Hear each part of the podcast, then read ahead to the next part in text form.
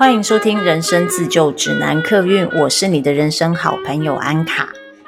要先跟大家说声抱歉，我前两周没有更新我的 Podcast。嗯，因为最近疫情趋缓了，之前本来应该在疫情期间发生的工作就被延宕到大概八月九月的时候又重新启动了，所以最近就比较忙碌，这几天比较空闲了，然后就有好好的来想一下接下来的几集呢，想要跟大家聊一些什么话题哦。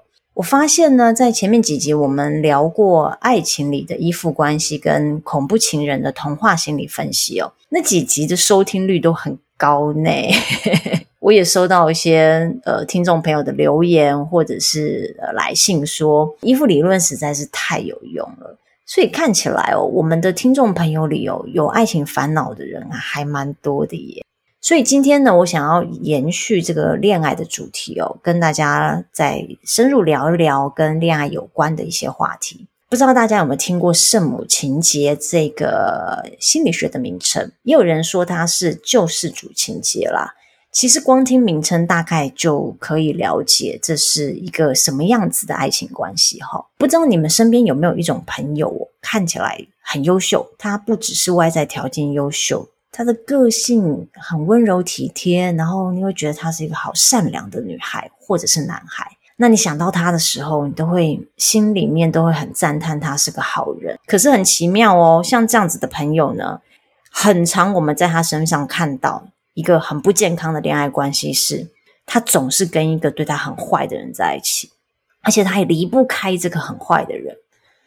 这个很坏的人做事情哦，或许是不断的劈腿、偷吃、拈花惹草。或者是呢，是一个很自私的人，不会主动关心他，然后甚至把他当工具人或者是佣人使唤，叫他送饭呐、啊，帮忙缴电话费呀、啊、洗厕所啊之类。最不想看到的就是，呃，他是跟一个有酒瘾或者是毒瘾甚至家暴的人在一起。当我们这个好人朋友遇到这样子的情况的时候，我们当然会想要好心劝说，拉他一把，把他从那个泥泥泞里面拉出来。可是每次当我们这么做的时候呢，这位好人朋友可能就会说：“我真的很伤心，很难过，他这样对我。”可是我也有需要检讨的地方啦。他工作这么辛苦，连吃饭的时间都没有。我突然去找他，他当然会很困扰啊。他要放下他手边的工作来陪我，诶，而且这样可能也会妨碍他跟客户说话的时间。或是你可能会听到说，嗯，我不应该再疑神疑鬼了。虽然他曾经劈过腿，但是我们决定重新开始。既然要再在一起哦，我就应该要相信他。我相信哦，听到这个话的时候，我们这些身边的朋友，都会忍不住想要把锤子拿出来锤醒这个好人朋友。像这种有圣母情节的人哦，有几个很明显的特征。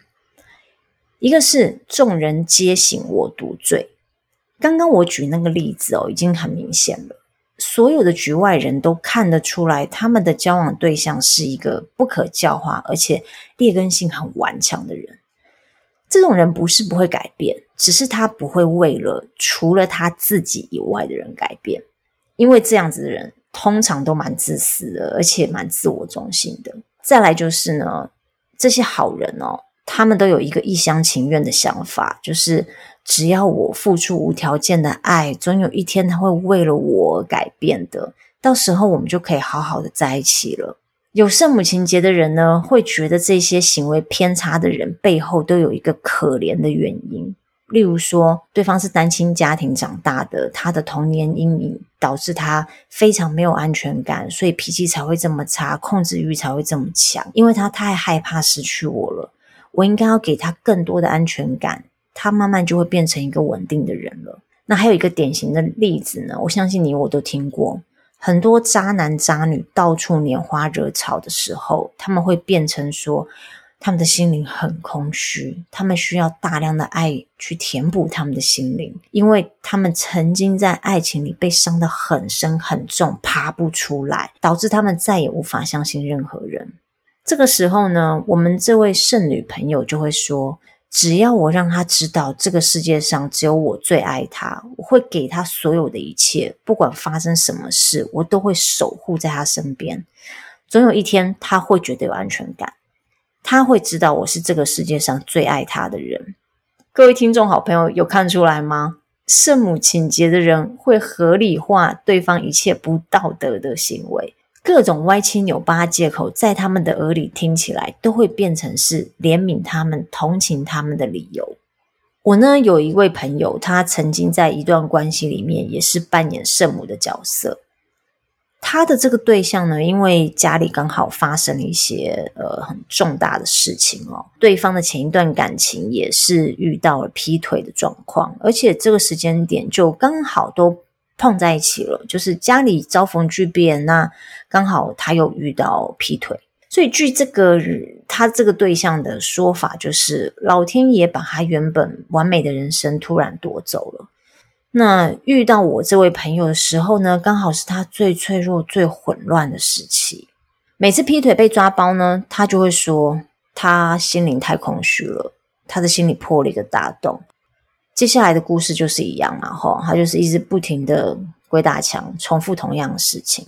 你猜猜我这个朋友怎么做呢？那他有圣母情节嘛？当然就是每一次都原谅他。他每一次原谅他之后，都会帮他找借口，都会说因为他的遭遇实在是太惨了，而且也会说，如果他现在不在他身边的话，对方可能整个就会崩溃啊，甚至可能会陷入忧郁啊，人生可能会变得很糟，甚至可能会有死亡的念头。所以呢，我这个朋友呢，就是一而再、再而三的心软跟原谅他做的这一些很脱序的行为，这些很不道德的行为。可是呢，我每一次听他描述完对方有多离谱之后，他都会再补上几句，他自己有很多需要检讨的地方。嗯，例如他以前是一个很自私的人呐，直到遇到了这个女孩之后，他才学会变成一个有同理心跟有包容心的人。我认为有这些反思是很好啦，但是我这位朋友有一个很大的盲点，就是他的成长并不是因为这个女生比她成熟、比她优秀、比她完整，然后带她成长。嗯，只是刚好呢，因为我的朋友实在是太爱他了，所以他包容他所有的一切。那当然也不是每一个人都会这么做嘛，所以我这个朋友有圣母情结啊。那等一下我就会来讲一下，到底圣母情结的这个背后是什么原因造成这一群圣母在爱里过度付出、过度的努力讨好，他们可以为了爱把自己缩的好小好小，是什么原因让他们看不见自己？他们的眼里只看得见对方的需求。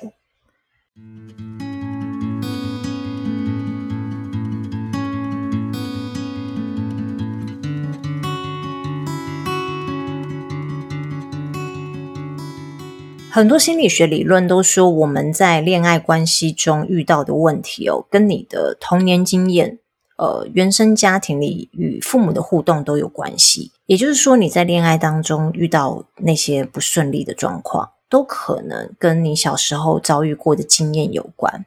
我我这位有圣母情节的朋友呢，他就真的是来自于一个破碎的家庭。他的爸爸不但会家暴，还因为个性好吃懒做。只想动口不想动手，所以欠下了很多的高利贷。小时候呢，因为要配合爸爸的发财梦，不停的搬家，也在不同的亲戚家住过一阵子。所以，我这位朋友的童年可以想象是在一个极度孤独、没有安全感的状态之下度过的。他时常跟我说，我我我听到的时候也觉得蛮心酸的啦。他说，他觉得万一他发生什么事，应该不会有任何人可以来帮助他。所以他从小就习惯了什么事都自己来，说好听呢是很独立，但事实上是应该要被父母照顾的时期的小孩，他没有被父母照顾，心灵上面的关怀跟支持也都没有。在他的童年呢，最需要主要照顾者付出爱跟关心的时候，他的父母都缺席了。心理学上称这种在儿童时期主要照顾者经常缺席的状态，叫做童年情感忽视，童年情感忽视呢，是一位心理学专家，他从咨商过程以及过去研究所整理出来的理论。那其中他给忽视的定义是给予极少的注意力及关心，或是不理不睬。童年情感忽视，它不一定只发生在像这样有问题的家庭里哦。例如隔代教养啊，或者是工作狂父母，或者是父母本身自己在儿童时期就遭到自己的父母忽视的人哦。轮到他们自己做父母的时候，当然他们也很容易忽视小孩的情感需求。所以，就是从早期我们的权威型的父母的年代，到现在流行的放纵型的父母，受到童年情感忽视长大的成人是只会越来越多。这也是为什么感情不顺利好像已经变成是现代人的通病了，也是现代人最关心的话题。好，那我们回到这个圣母情节哦。我觉得圣母情节的人大多都跟他的童年情感忽视的这个状况有关。那我先说明一下，有经历过童年情感忽视的人，他们在长大成人之后会有一些什么特征？呃，第一个特征是呢，自我意识薄弱。通常童年情感被忽视的人呢，他们不会主动察觉到自己的感受，他们也不会主动察觉到心灵上的需求。因为他们的童年被忽视，感受的那种感觉实在是太痛苦了，所以很自然的，他们可能在很小的时候就在心里面筑起了一道墙。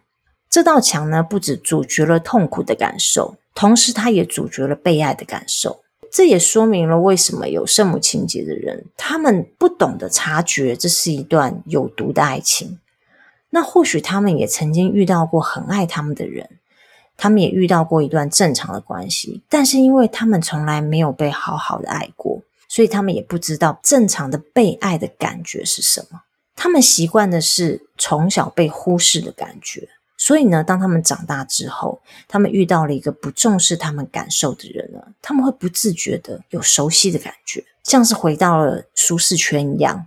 他觉得这个人好熟悉哦，因为他对我的方式跟我小时候，呃，我爸妈对我的方式一样。我们小时候那么小，父母给我们什么，我们就觉得那是爱呀。所以在小的时候，父母忽视我们的感受，我们也会觉得那是爱啊。当他们长大成人之后，他们遇到另外一半对象，另外一半的对象也是习惯性的忽略他们的感受的时候，他们会自然而然把这两者联想在一起，忽视感受就等于被爱。这个听起来真的是蛮可悲的，可是实际上真的是这个样子。他们真的不太懂得察觉自己的感受。如果他们懂得察觉自己的感受的话，他们怎么会任由这些没有道德感的人糟蹋他们呢？第二个是呢，他们总是关心自己以外的人，他们从来不会关心自己。也就是说，他们的注意力总是放在他爱的这个对象身上，或者是他身边周围的朋友、同事，什么人都好，就是不会把这个关注力放在自己身上。因为呢，他们从小是在需求被忽略的情况下长大，所以这类的小孩子哦，他们从小就自然而然学会察言观色。他们学会察言观色，其实是一个保护机制，因为万一遇到什么危机，他们如果及早的会察言观色的话，他们就可以避掉那些危机。只有自己能够帮助自己嘛，所以他们必须要自己生出一些生存生存危机的意识，也要学会怎么在这一个孤立无援的状况之下能够生存下去。所以他们就习惯了长期将注意力是放在他人的身上，久了他们也不知道怎么回来关心自己。那反而呢，他会将自己的需求呢，无形之中投射在别人身上。他们很容易去看到需要帮助的人。也很容易主动，甚至义无反顾地伸出援手。因为当别人获得救援的时候，当危机解除的时候，他们心里面会好像一块大石头被搬开了一样的轻松。因为当他们去救援了别人，当他们帮人家解除了危机的同时呢，就像他们自己也得到了救赎。这也像是在告诉他们自己说：万一自己遇到了危机，万一自己遇到了需要帮助的时候，也会出现一个像这样子的人来帮助自己。所以，有圣母情结的人总是会跟那一些人生陷入困顿、陷入困境的人在一起。他们不只会跟这些人在一起，他们还会像个妈妈一样奋不顾身的对他们付出无条件的爱。在他们心中哦，只要拯救了这些人，也就等于拯救了那个童年被忽略的自己。那第三个是呢，童年情感被忽视的人，他们时常会感受到没来由的空虚感。自己好像是汪洋中一条船，而且这条船还没有锚呢，他没有办法把锚丢下去定在一个地方，他们就这样任由这个海流、任由水流这样飘来飘去。因为觉得很空虚，所以觉得自己没有那么重要。我好像存不存在在这个世界上都不是那么的重要，因为我没有什么分量，我是轻飘飘的活在这个世界上。所以他们也很容易觉得自己矮人家一截。为什么圣母情节的人会很喜欢付出呢？因为透过给予、透过付出这个行为，可以间接的提升他们的自我价值感。就像我们随手帮助了一个老婆婆过马路，或是无意之间你帮助了一个人，你会感觉，嗯，我今天做了一件好事，我觉得自己是有价值的。同样的，圣母情节的人，他们是很缺乏自我价值感，所以他们会去找一些需要他们付出的人事物。然后当他们付出出去之后呢，这个自我价值感就会提升。那些软烂的对象呢，通常也会表现出。哦，我没有你，我就活不下去的样子。所以，像这些很软烂的人，他们也很懂得帮这些童年情感受到忽视的人哦，建立他们的自我价值感。也就是说，一个萝卜一个坑啦。这就是为什么我们总是看到好人离不开对他很坏的人哦。那童年情感被忽视人，他们还有一个特征是呢，他们凡事都靠自己，他们过分的高估了自己的能力，所以他们从来都不向外求援的。这样的人呢，很常说。我没事啊，我很好，别担心。或者是哦，这个我来，这个我可以。当你问他需不需要帮忙的时候，哦，十次有九次他会说哦，不用不用，我自己来就可以了。其实他们心里并不知道，他们自己是不是真的有这个能力去做这些事情。只是童年情感被忽视这个习惯呢，让他们培养了什么事都得靠自己的这个信念。他们也不知道要怎么去跟身边的人求援，要他们说出“是的，我需要你的帮忙”很难。这不完全是因为面子的问题啦，而是而是因为在他们心里面哦，他们是一个人长大的，他们是没有接受过任何人帮助长大的。当然，自然而然，当别人问他们这些问题的时候，他会觉得哦，不用啊，我小我从小都是自己来啊，我从小都就是什么事情都是我自己搞定的，所以。我应该是不需要任何人帮忙的。其实这真的很辛苦，因为他们自己其实是不知道自己能承受的压力的底线在哪里。那万一不幸这件事情冲破了他们的底线，他们会觉得很挫败、很自责，会觉得啊，都是我做不好。接着呢，就会引发他们的羞愧感，又会落入自我价值低落的循环里。所以有救世主情节的人哦，他们总是缺乏自我关怀的能力，他们也不会主动去察觉到自己的需求、他们的感受，他们反而是会把他们的注意力都放在别人的身上，放在外面的人事物身上。像这样子的人，他们也很容易在办公室里面是谁需要我，我就去支援。他们总是尽心尽力的在帮别人解决别人的问题。别人的问题也都是比他们自己的问题很重要，甚至他们根本也不会察觉到自己的问题。最糟糕的状况是，他们到最后很有可能会把别人的喜怒哀乐当作是自己的责任，然后在精神上面呢，就很容易的自我折磨。那如果你发现你自己有 圣母情节，你总是离不开一段不健康的关系，离不开一个你心知肚明对你很坏的人，你先不要急着指责自己，千万不要哦。然后也不要发誓说，我再也不要跟这样子的人在一起，我不要再扯没了。这是治标不治本的方法。根本的问题呢，不在于你没有看人的眼光，而是因为你的童年情感被忽视了，因为你从来没有被好好爱过。当然，你也不懂得怎么爱自己。如果你是一个爱自己的人，你不会允许别人轻易的来伤害你。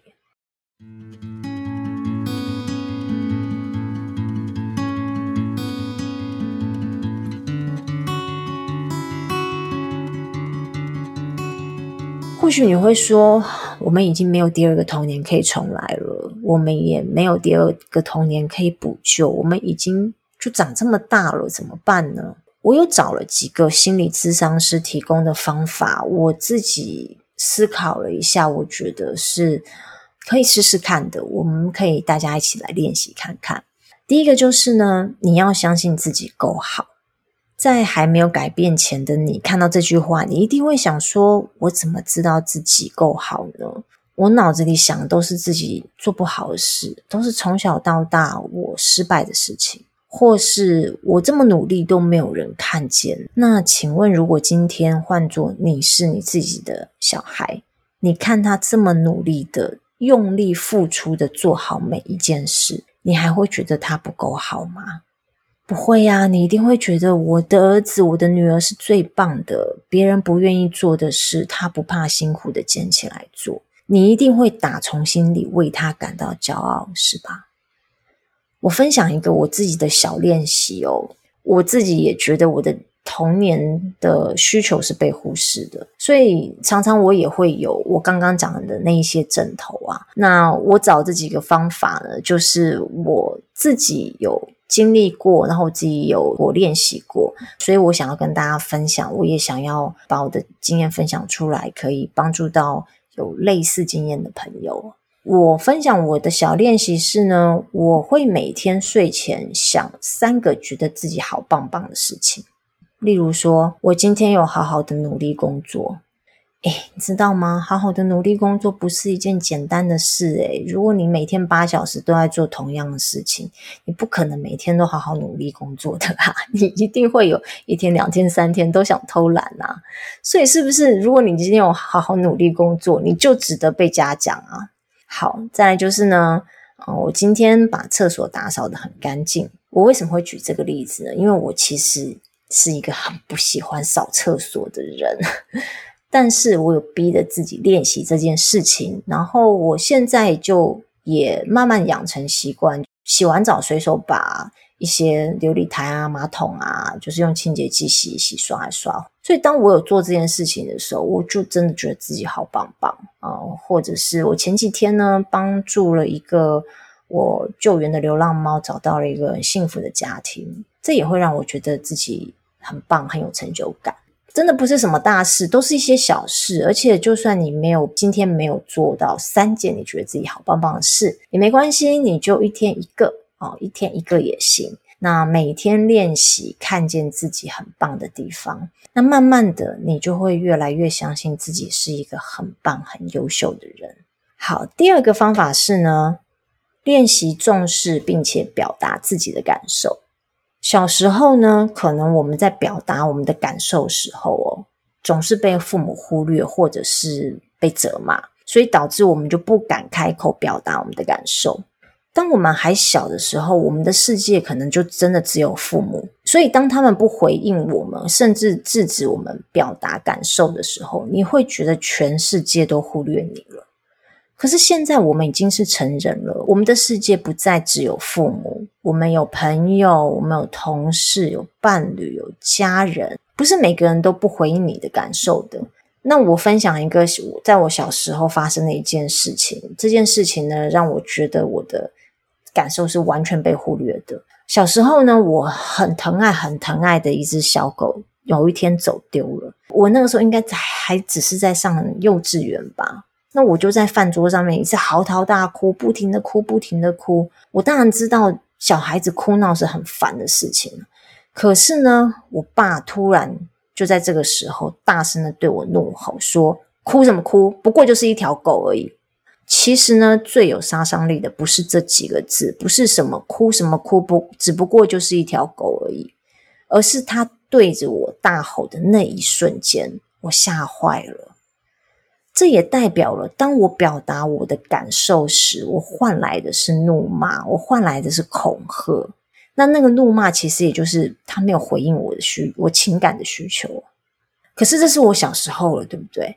那我成年后的世界呢？不是只有我父母，而且我在成年之后再也没有碰到任何人有怒骂我的行为，那是小时候才受到待遇。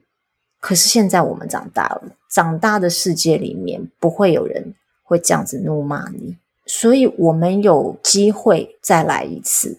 我们以大人、以成人的身份再回来，再从头学习一次如何表达跟重视自己的感受。因为小时候这样嘛，所以我其实是真的不会去表达我的感受的人，一直到近几年来，我才学习去对我的朋友表达我的感受。因为我发现，如果我不如实的把我的感受表达出来，别人不会有机会了解我，等于是我没有开放这个机会让朋友来了解我、来安慰我跟陪伴我。当我打开了这道门之后呢，我发现哇，原来大家其实都很乐意做那个陪伴者，大家也都很乐意的做那个给你感情回应的人。所以我们要记住，长大之后的世界。不再是只有父母，我们会有很多的人际脉络，很多的人际关系可以依靠，所以我们可以有第二次的机会，再重新学习表达自己的感受。再来呢，是练习信任自己，不要怕犯错。在我的呃 Podcast 第十集里，我有说到完美主义让我不敢犯错，所以很多机会就这样溜走了。那童年情感被忽视的人也会害怕犯错，有一个原因可能是他们也有个完美主义的父母，他们忽视小孩真正的能力以及他们心中的恐惧，他们只会一昧的要求他们的孩子们做到他们指定的标准，所以这样子的孩子长大之后，当然会害怕犯错啊，在他们的心里，他们对自己是极度没有自信心的。那再来就是我之前有说，主要照顾者经常不在身边的小孩，他做每一件事一定会非常的小心翼翼，因为如果失败了，他们的背后是没有后盾的，他们没有一个强而有力的父母可以帮助他们，所以这样的小孩呢，他可能因此干脆选择什么都不要做好了。但仔细想想哦，我们长大之后哦，总是有经历过几次失败的经验吧。比如说，你考试没有考到一百分，嗯，你参加一百公尺比赛，你没有跑到第一名，都是失败啊。但是失败了怎么样？你还会有第二次考试机会，你还有下一次的运动会可以参加。前一阵子日本奥运的时候，难道奥运夺牌的每一个选手，他们的每一场比赛都是成功的吗？比赛就是这样，你会有输有赢。你看，像我们的。羽球天后戴资颖，其实我以前没有那么的关注她，我真的也是因为奥运的时候开始关注她。哇，看完之后才发现说，天哪！我以前的印象哦，打羽毛球的女生都要手长脚长，长得很高。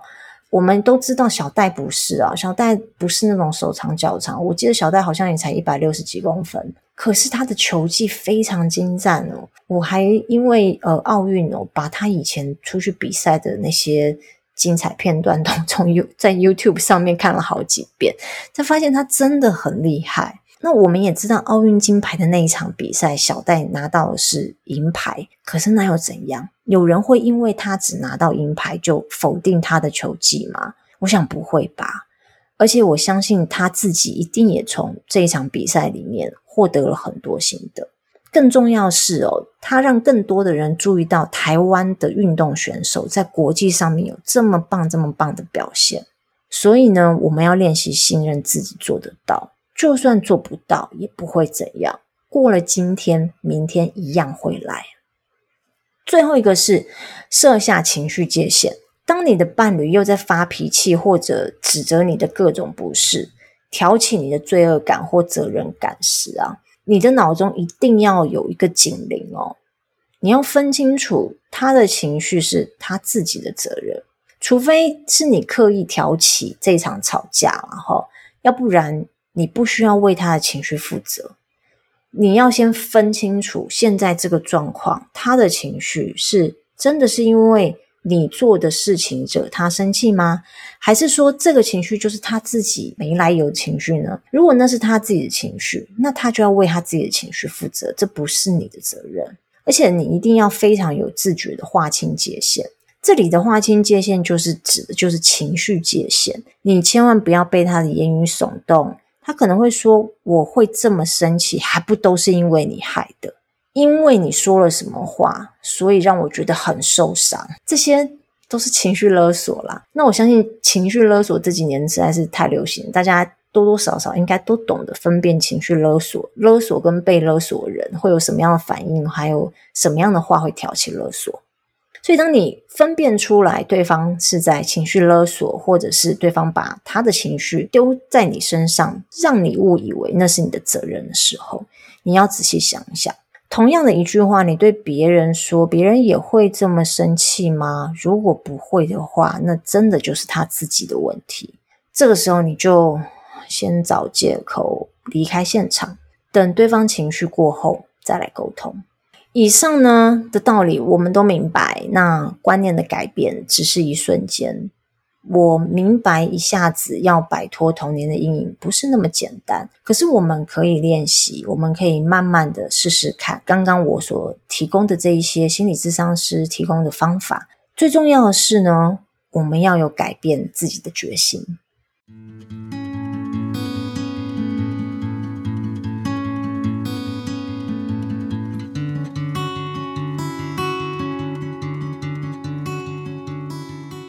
最近呢，我的 podcast 这个评分星星数呢有增加，非常非常谢谢大家对我的支持，然后也谢谢大家对我的关注。最近呢，我有开了人生自救指南客运的 IG，建立了我的 YT 频道，呃，我都会把这一些连接放在我的资讯栏位里面。如果大家比较习惯使用其他的平台的话，也可以去关注我。那 IG 上面呢，我如果我看到一些对我有帮助的书籍，或者是某一些话，或是有一些心情的感想的话呢，我会比较及时在 IG 上面发现动，然后让大家知道。如果你是老朋友的话呢，你有什么想跟我说的话，都请你留言给我，在 Apple Podcast 里面，或者你也可以到 IG 上面传讯息给我。哦，对了，如果你是在 KKBOX 上面听到我的 Podcast 的话，麻烦你们帮我按下订阅，因为 KKBOX 现在它可以把 Podcast 的录音档呢自动变成逐字稿。那我非常非常非常想要使用这个功能，可是我必须要有 KKBOX 的用户五十个的订阅量，所以麻烦你们帮我冲下订阅量，谢谢你们。那我们的节目今天就到这边喽，我们下次见，拜拜。